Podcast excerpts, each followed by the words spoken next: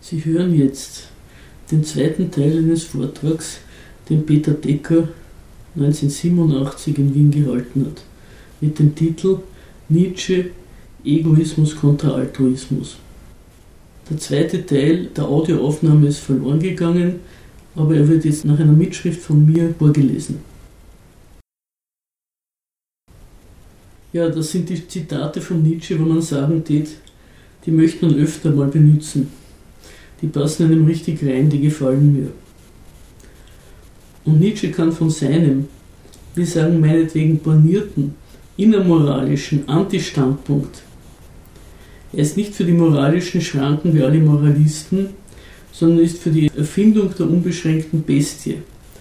Also optiert er für das Gegenbild der Schranken. Innerhalb dessen bringt es zu sehr vernünftigen und schönen Äußerungen. Einfach deswegen, weil in die Inkonsequenz, die Doppeltheit des Rechtfertigens, des Geistes der Rechtfertigung, weil ihm das aufgestoßen ist. Und weil er auf der Inkonsequenz immer herrlich herumreiten kann. Die Inkonsequenz selber, die gibt's, die stimmt. Da kann man sich immer anschließen. Passt auf, hier merkt man beim Satz, den ich gerade vorgelesen habe. Nietzsche optiert gar nicht ernsthaft für, jetzt werdet gefälligst Priester oder lasst den Schmarrn. Nietzsche sagt also entweder oder. Man kann doch nicht gleichzeitig an die ewige Verdammnis glauben und nicht Priester werden. So, jetzt muss ich jenseits der Zitate an einer Stelle ein wenig ausholen. Nietzsche kapiert in Bezug auf die Moral was nicht. Nietzsche kennt den Grund des doppelten Maßstabs einfach nicht. Der doppelte Maßstab kommt nämlich nicht so leicht in die Welt, wie der Nietzsche meint. Er hat ja so recht mit seinem Verweis auf die Historie. In allen vorbürgerlichen Gesellschaften hat es den doppelten Maßstab nicht gegeben. Ja, bei den Apachen, da war man entweder auf der einen Seite, die gefoltert, gemartert haben, oder man war auf der Seite der Gemarterten. Aber dass der Gemarterte den Standpunkt der Marterer teilt, das hat es einfach bei den Apachen nicht gegeben und auch beim Aristoteles nicht. Dass man einen höheren Standpunkt als den eigenen einnehmen soll, ist eine Geschichte. Die hat es damals nicht gegeben. Wer diese nikomachische Ethik kennt, ich glaube, ich habe schon mal erzählt, die hat nichts mit moderner Moral zu tun. Da geht es bunt durcheinander. Da geht die Frage, soll man freigebig sein? Und da sagt der Platon, das ist so ein Dialog, da sagt er, naja, freigebig soll man schon sein, aber nicht so arg. Am Schluss laufen sie dir immer hinterher. Da gibt es die Frage, wie viel soll man eigentlich zum Saufen ausschenken, wenn sie kommen? Da sagt er, naja, zum Saufen soll es schon was geben, aber wenn es zu viel gibt, dann sind sie alle besoffen. Ihr müsst euch vorstellen, die nikomachische Ethik heißt Ethik, aber hat nichts mit Ethik zu tun, sondern ist durchaus, fällt in den Rahmen. Also da ist das Wort sollen, was soll man denn machen?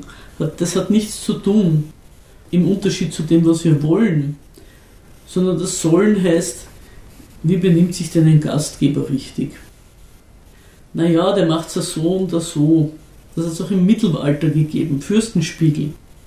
Alles das hat nichts mit Moral zu tun gehabt, sondern das waren ganz einfache Geschichten. Da hat man gesagt, wie man heute sagt, was muss ein kommunistischer Agitator können?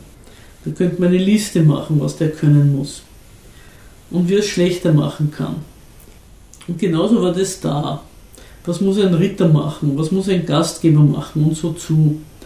Das alles hat nichts mit Moral zu tun. Die ganze Einrichtung des Gewissens hat so nicht gegeben. Deswegen weiß der Nietzsche einerseits, dass das eine moderne Errungenschaft ist. Andererseits kann er sie sich überhaupt nicht erklären. Er erklärt sie psychologisch und als solche absolut falsch. Er sagt, irgendwie müssen die Unterworfenen und Unterjochten das Bedürfnis gekriegt haben, sich stark zu fühlen. Und dann haben sie eine Theorie erfunden, dass sie es wären.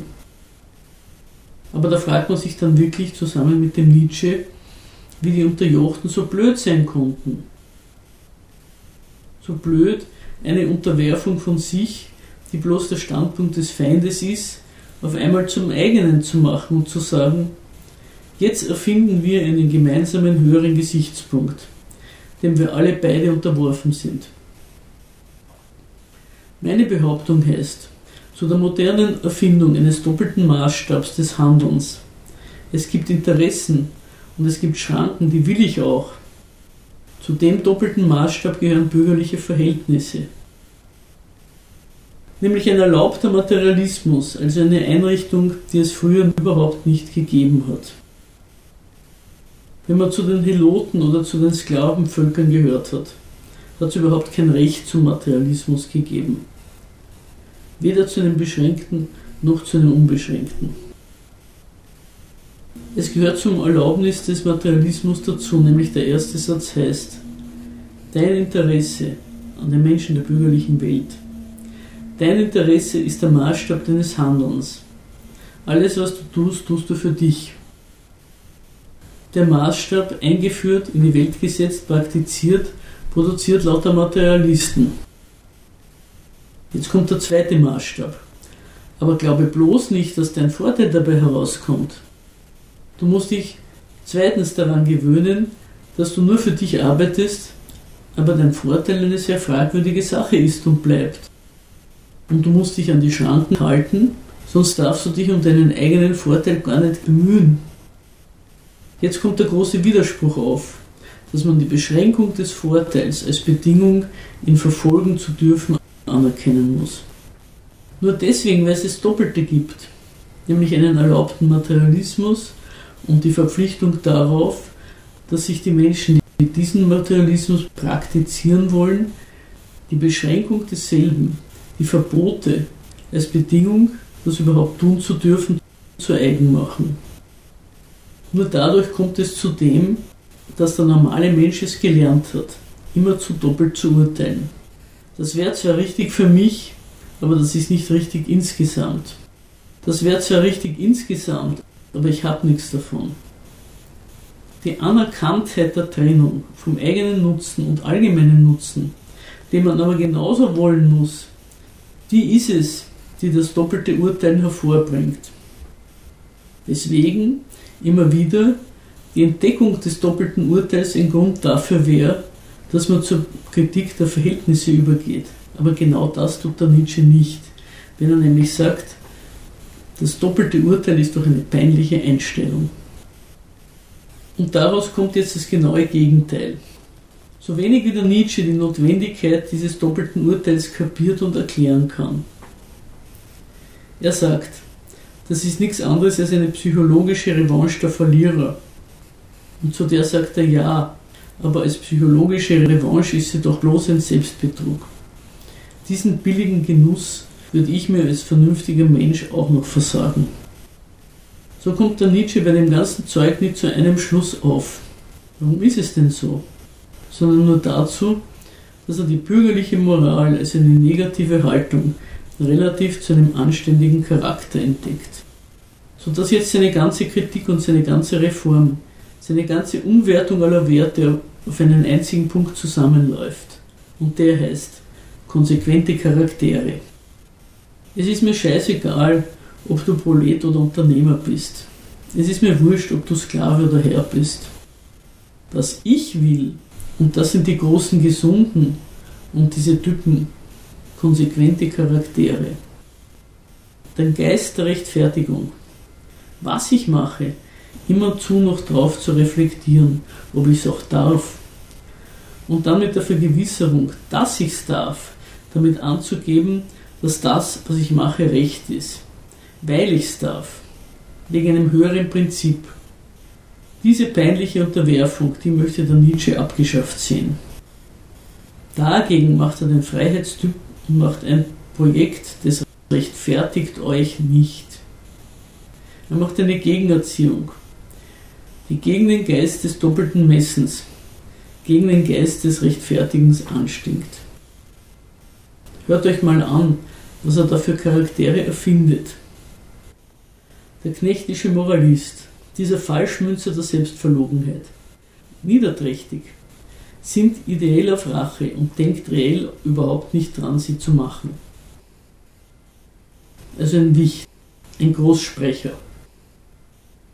Dagegen der vornehme Mensch, der lebt vor sich selbst mit Vertrauen und Offenheit. Dagegen der Mensch des Ressentiments ist weder aufrichtig noch naiv, noch mit sich selber ehrlich und geradezu. Ihr merkt, ehrlich und geradezu ist das Nietzsche-Ideal. Nur ehrlich und geradezu, mit sich selbst im Reinen. Das wird jetzt positiv ausgemacht. Der ehrliche und mit sich geradezu seiende Mensch. Der, der sich nicht immer vor höheren Maßstäben erst duckt und fragt, darf ich?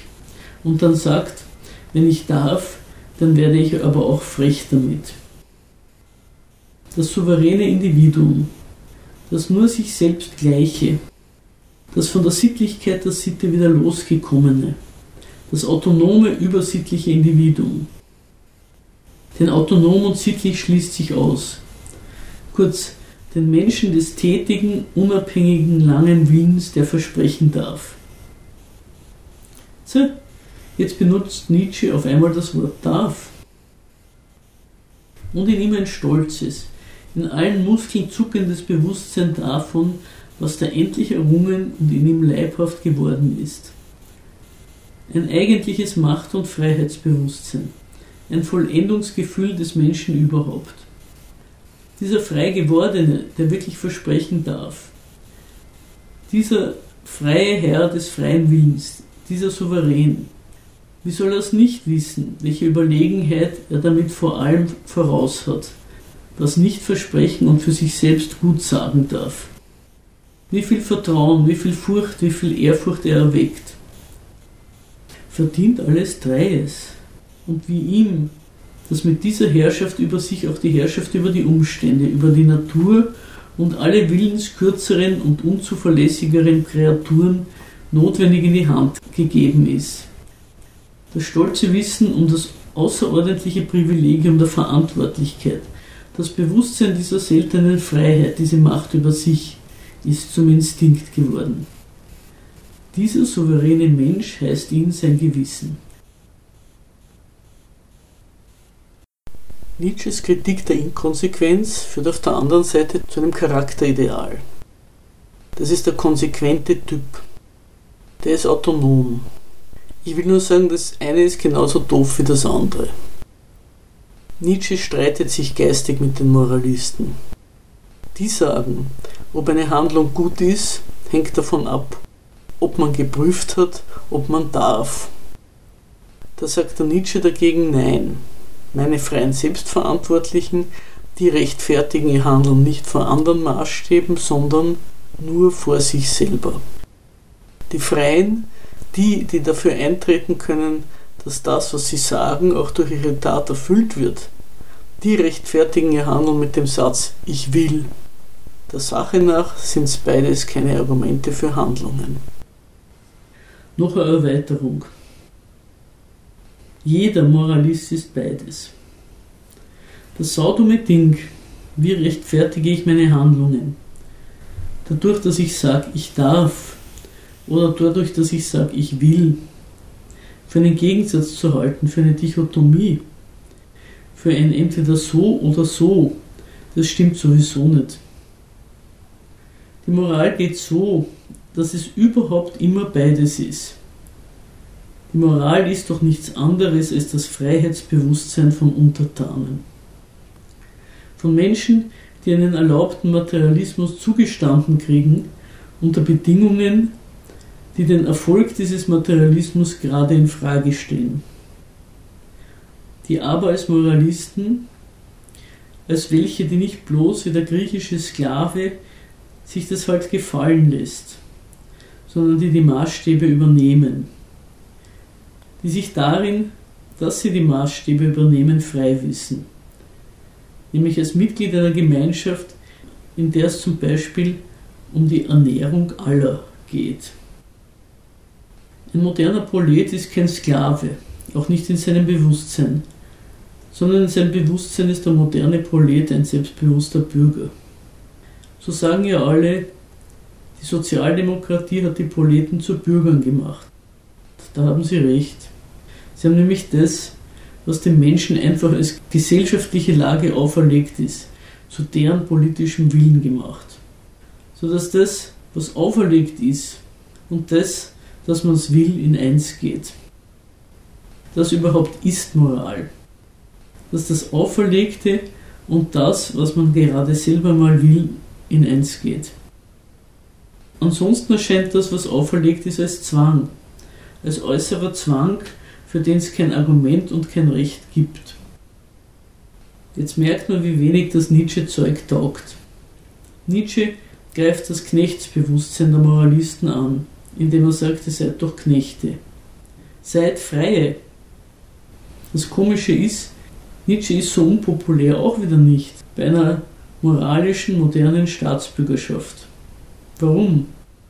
Weil die andere Seite, seid Freie, genauso verstanden wird. Die heißt, wollt selber, was ihr wollt.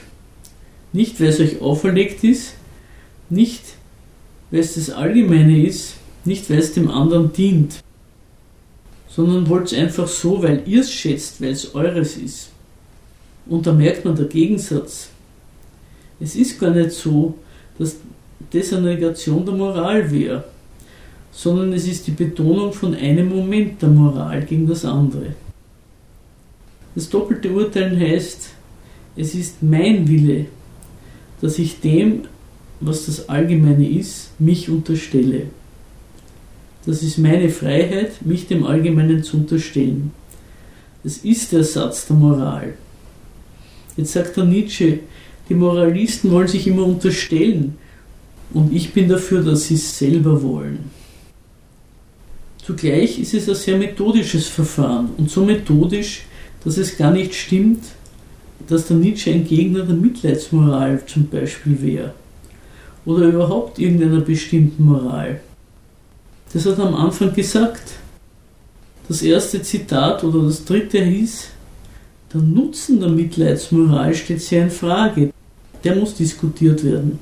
Hinten, jetzt nehmen wir mal das Zitat 15 am Schluss. Hinten sagt der Nietzsche selber, Mitleid. Ja, wenn es von einem Freien kommt und nicht von einem, der sowieso muss, Respekt, dann ist Mitleid doch eine feine Sache. Also alle Tugend, alle Dienstbarkeit, alle Unterwerfung, die am Christen und am Knecht so geißelt, ist, wenn sie als Gewählte, als frei übernommenes des Freien daherkommt. Dieselbe Sache ist dann eine feine Option eines freien Subjekts, gegen die niemand und nichts was einwenden kann. Man merkt, die Kritik von Nietzsche ist einfach jenseits aller bestimmten Pflichten.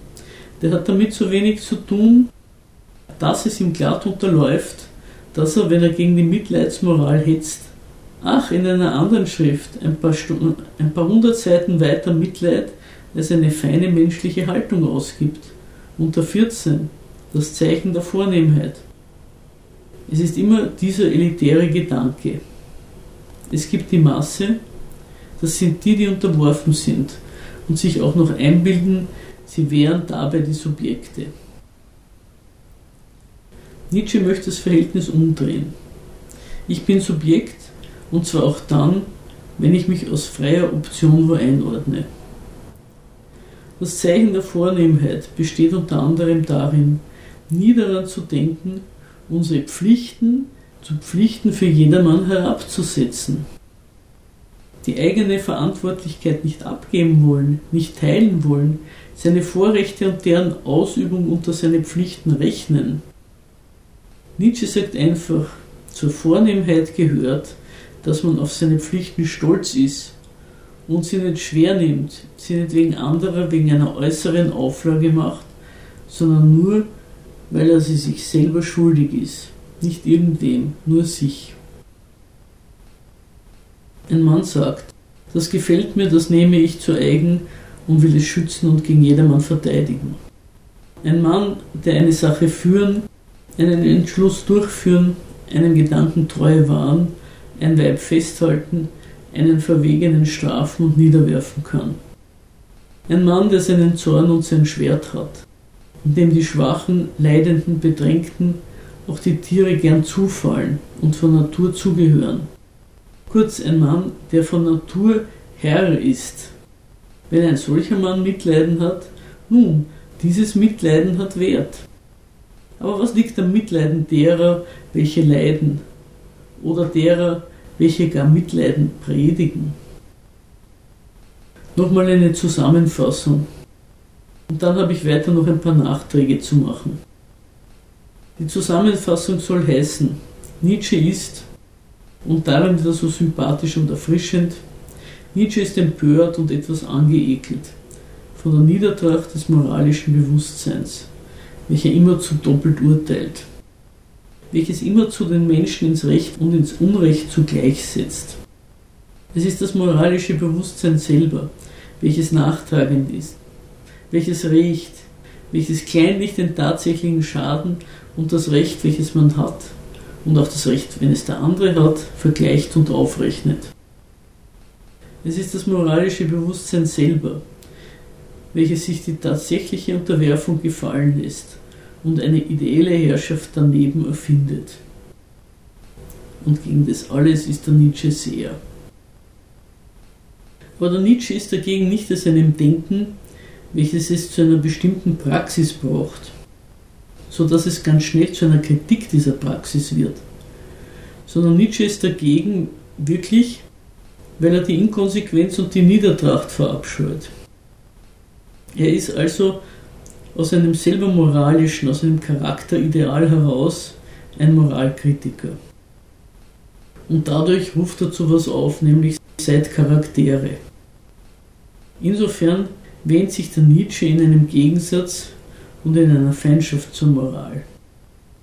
Tatsächlich ist es nur das Betonen des einen Moments der Moral. Denn jeder Moralist ist darin Charakter, dass er eine Moral hat. Und jeder Moralist ist der Meinung, gerade weil Moral durch das freie Anerkennen und Übernehmen der Auflagen ist, dass er es nicht tut, weil es die Polizei verboten hat, sondern dass er es tut, weil er sich seiner eigenen Einsicht in das menschliche Zusammenleben schuldig sei. Nietzsche ruft doch jetzt gar nicht dazu auf, dass man eine andere Einsicht bezüglich dessen, wie die Menschen zusammenzuleben hätten, sich bilden soll. Sondern Nietzsche ruft bloß zu dem Formalismus auf, nur was ihr euch selber schuldig seid. Und da kommt natürlich lustigerweise raus, dass jeder Moralist alles, was seine Moral ausmacht, locker darunter rechnen kann. Unter der Versicherung, er hätte es nicht übernommen, weil es der Pfarrer gepredigt hätte, sondern weil er sich selber schuldig ist und weil er darin seine Ehre und Vornehmheit gelegt hat, dass er eben dieses tut. Gut, dann mache ich erstmal Schluss überlegt, ob die Deduktion, ob die Behauptungen über den Nietzsche den Mann treffen und macht Einwendungen, wenn welche zu machen sind. Und dann sehen wir weiter. Über die Zeitgemäßheit von Nietzsche jetzt, also über das Konjunkturwesen, dass der Moralismus manchmal den Nietzsche und manchmal den sozialen Charakter kriegt.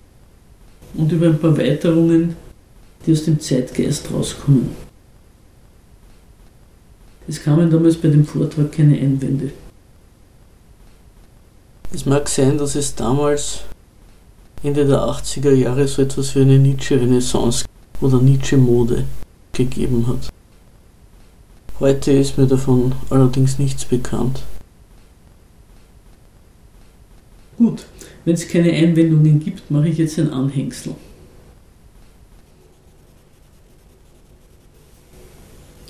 Wer so kritisiert wie der Nietzsche und auf die Weise, wie er kritisiert, jeden Inhalt jeder bestimmten Moral rauslässt, macht glatt die von ihm so abfällig besprochene Masse und den von ihm so gelobten, dagegen gehaltenen Vornehmen zu zwei Sachen, die sich in nichts unterscheiden. Außer in der Einbildung dessen, der sich jetzt gerade als Moralist betrachtet. Ob mein Mitleiden eines ist von einem, der selber leidet, oder ob mein Mitleiden das eines Herrn ist, welches also Wert hat. Woran unterscheidet sich das eigentlich? Bloß daran, dass ich mir dazu was einbiete. Es gibt gar keinen objektiven Unterschied. Es gibt gar keinen Unterschied in der Handlung und in der Haltung. Dieses, dass er nur in die Einbildung fällt, ist ein wichtiger Punkt. Es ist nämlich fast schon sowas wie ein Begriff von elitär. Man weiß einen Unterschied zum Rest der Welt. Die anderen sind alle Knechte und Wichte und halten für richtig, was der Pfarrer sagt. Ich selber bin ein Herr und halte dasselbe aus freien Stücken für richtig. Die Differenz nur in seiner Einbildung. Deswegen gehört es zum Moralisten, dass er mehr oder weniger alle anderen für Knechte und kriecherische Wichte hält und sich selber nicht. Da merkt man, dass dem Nietzsche sein Kampf gegen die Niedertracht und die Heuchelei selber eine neue methodische Spitze der Heuchelei ist. Jeder hält jeden Moralisten für einen Knecht und sich selber für einen Vornehmen, der aus freien Stücken macht, was die anderen machen, weil sich's gesellschaftlich so gehört. Es ist selber eine neue Form der Heuchelei, und zwar eine ziemlich radikale. Na, jetzt scheine ich die Aufmerksamkeit schon ziemlich beansprucht zu haben. Ich mache mal meine Zusätze jetzt ein wenig schneller, damit wir wenigstens die, damit ich es dann wenigstens noch losgeworden bin. Zwei Sachen. Das eine, was ich noch sagen wollte, ist das Konjunkturgemäße. Man erlebt ja im Moment sowas ein bisschen wenigstens wie eine Nietzsche-Renaissance. Es gibt wieder mehr Leute, die sich dafür interessieren. Und es ist keineswegs so, dass das die Beendigung von oder der Protest gegen den Moralismus wäre, sondern es ist die Beendigung oder der Protest gegen das doppelte Maß der Moral. Merkt einmal drauf. Auf einmal erscheint das doppelte Maß als der größere Humanismus. Es gibt soziale Zeiten, naja, die halt von, was weiß ich, 70 bis 80 in unserer Nation, die sozialen Zeiten, da ist das Eigeninteresse des Individuums anerkannt. Da ist anerkannt, dass einer vorankommen will, dass einer konsumieren und genießen will, dass einer Erfolg haben will. Und deswegen ist das Soziale als die notwendige und vernünftige Beschränkung daneben auch anerkannt. Als zweites, wenn man sich beugt, weil es vernünftig ist und für alle am besten. Und jetzt erlebt man immer wieder und immer mehr, dass dieses wegen der anderen, wegen sozialer Dinge, macht man doch nicht.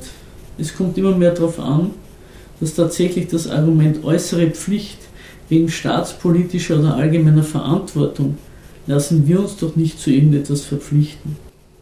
Also es kommt auf, auch hier, dass das Doppelte angegriffen wird.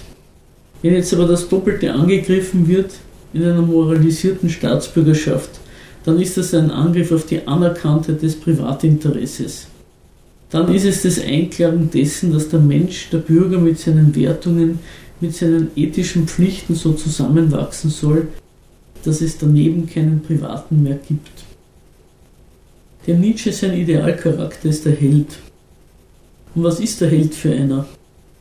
Das ist einer, der sich für irgendein höheres Anliegen so sehr zur Verfügung stellt, dass er als Individuum, als Privatsubjekt schon überhaupt nicht mehr existiert und als Individuum womöglich draufgeht.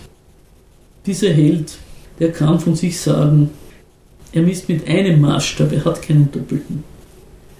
Einerseits die kleinen Vorteile, andererseits die illusorischen, gar nicht praktizierten Pflichten. Der Held gibt sich für die Pflichten hin und negiert, und negiert tatsächlich praktisch seinen eigenen Materialismus. Ein Held erfüllt das Nietzsche-Kriterium, aus einem Guss zu sein. Kein doppeltes Messen zu kennen, weil er an sich gar nicht mehr denkt, das ist das Moment, warum Nietzsche zum Beispiel beim Hitler als Philosoph attraktiv gewesen ist. Eine Kritik an außengeleiteten Pflichten, an bloß aus Vorteilsgründen angenommenen Rücksichten, an kleinlichen Kalkulationen. Diese Kritik, die im Grunde den Helden einklagt, das ist anders ausgedrückt das, was in der Bundesrepublik Deutschland geistig mit dieser Wende eingerichtet worden ist. Wie es hier steht in Österreich, das weiß ich nicht. Der Vortragende bezieht sich hier auf den Wahlsieg von Helmut Kohl 1982.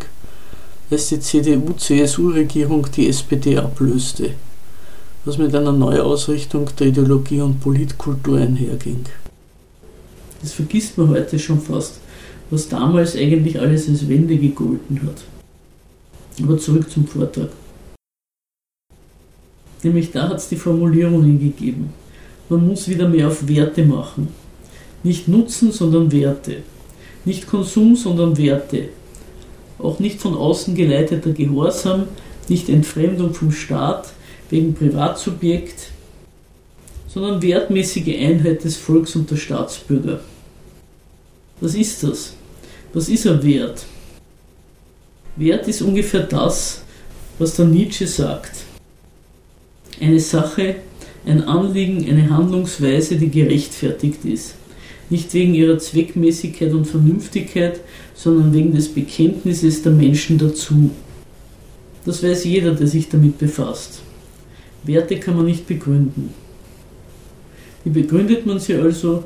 Nur durch den Beschluss dazu. Und das ist jetzt wieder genau der Nietzsche-Gedanke. Nicht wegen irgendwelcher Rücksichten auf andere, sondern nur weil ich es will, bin ich mitleidsvoll, bin ich verantwortungsbewusst und so zu. Dann will ich als letzten Zusatz noch diese Art der Rechtfertigung besprechen. Der Nietzsche-Gedanke, dass es doch letzten Endes keine Instanz auf der Welt gibt, die dem Menschen eine Moral vorschreiben könnte. Ein richtiger Gedanke. Zweitens fortgesetzt mit dem Argument, also schreibe ich sie mir selber vor, was ich zu tun habe. Merkt ihr, das ist nicht die Auflösung von Moral, das ist ein Unfug. Also schauen wir mal, warum es sowas gibt. So kommt man auf die Verhältnisse, sondern jeder wird sein eigener Religionsstifter. Das ist die Idee von Nietzsche. Jeder ist der Mensch, der sich nicht vor anderen, sondern nur vor sich, sondern nur vor sich selber, aber da total rechtfertigt. Deswegen braucht es dann auch die großen und starken Charaktere. Es braucht doch keine Stärke, zum Beispiel, wenn man sagt, da gibt es ein Ehegebot und da gibt es ein Treuegebot und ich halte das Gebot für blöd, sich nicht mehr dran zu halten. Da braucht es wirklich keine übermäßige Charakterstärke. Es ist das Leichteste, untreu zu sein, wenn man von der Treue nichts hält. Und unehrlich, wenn man von der Ehrlichkeit nichts hält. Nietzsche sagt nein. Da braucht es Charaktere, die sowas können.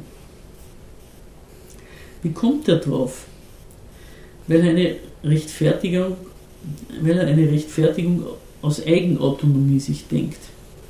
Weil er sich denkt, ich rechtfertige nicht mehr per Übereinstimmung mit allgemeinen Normen, sondern ich rechtfertige nur noch aus eigener Verantwortungsvollkommenheit heraus. Das ist natürlich ein Verfahren, das hat keinen Inhalt, sondern dass man alles und nichts aus diesem rechtfertigen kann. Der Sache, nur, der Sache nach nur eine Verdopplung von.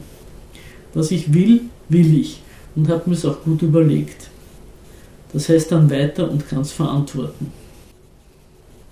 Diese Logik der Philosophie ist weiter gesponnen worden nach Nietzsche, und zwar von den sogenannten Existenzialisten.